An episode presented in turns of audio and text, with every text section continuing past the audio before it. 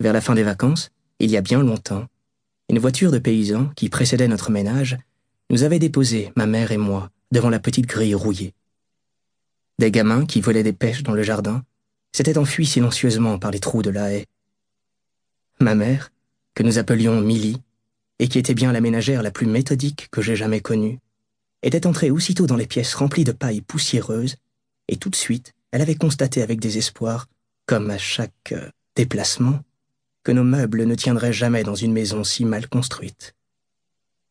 Elle était sortie pour me confier sa détresse.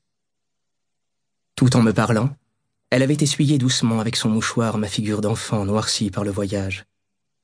Puis, elle était rentrée faire le compte de toutes les ouvertures qu'il allait falloir condamner pour rendre le logement habitable. Quant à moi, coiffé d'un grand chapeau de paille à ruban, j'étais resté là, sur le gravier de cette cour étrangère, à attendre, à fureter petitement autour du puits et sous le hangar. C'est ainsi, du moins, que j'imagine aujourd'hui notre arrivée. Car aussitôt que je veux retrouver le lointain souvenir de cette première soirée d'attente dans notre cour de Sainte-Agathe, déjà ce sont d'autres attentes que je me rappelle. Déjà, les deux mains appuyées au barreau du portail, je me vois épiant avec anxiété quelqu'un qui va descendre la grande rue. Et si j'essaie d'imaginer la première nuit que je dus passer dans ma mansarde, au milieu des greniers du premier étage, déjà ce sont d'autres nuits que je me rappelle. Je ne suis plus seul dans cette chambre. Une grande ombre inquiète et amie passe le long des murs et se promène.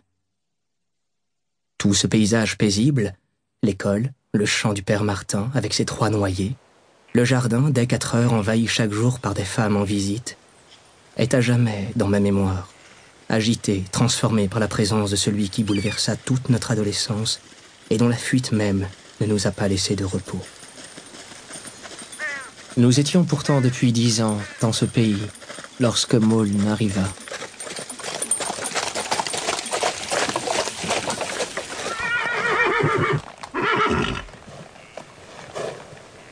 J'avais quinze ans. C'était un froid dimanche de novembre, le premier jour d'automne qui fit songer à l'hiver.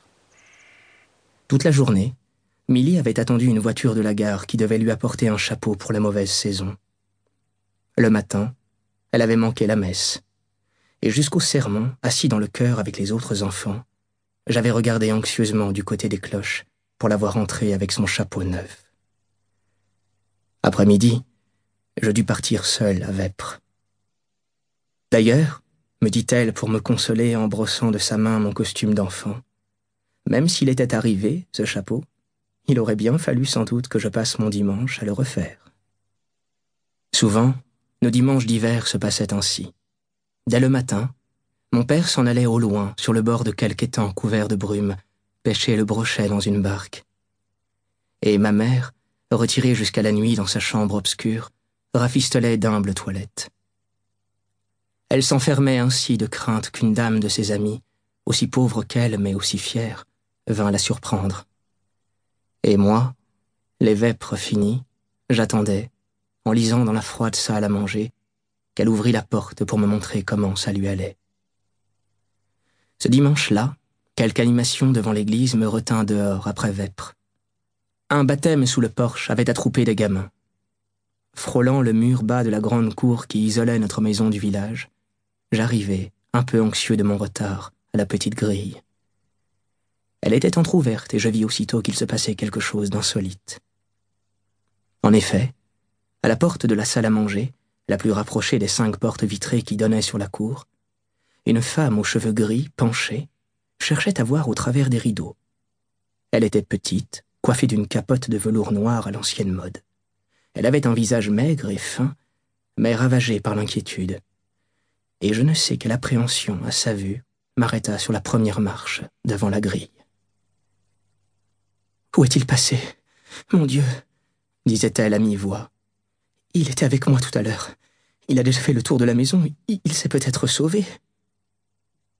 Et entre chaque phrase, elle frappait au carreau trois petits coups à peine perceptibles. Personne ne venait ouvrir à la visiteuse inconnue. Milly, sans doute, avait reçu le chapeau de la gare, et sans rien entendre, au fond de la chambre rouge, devant un lit semé de vieux rubans et de plumes défrisées, elle cousait, décousait, rebâtissait sa médiocre coiffure.